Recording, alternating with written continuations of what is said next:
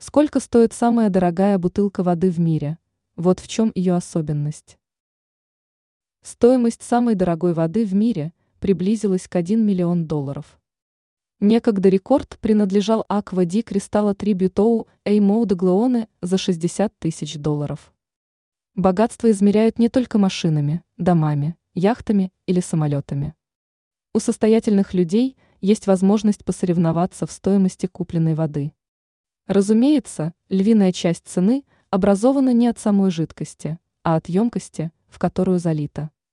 Ведь ювелиры создают не только уникальные кольца и браслеты, но и бутылки для воды.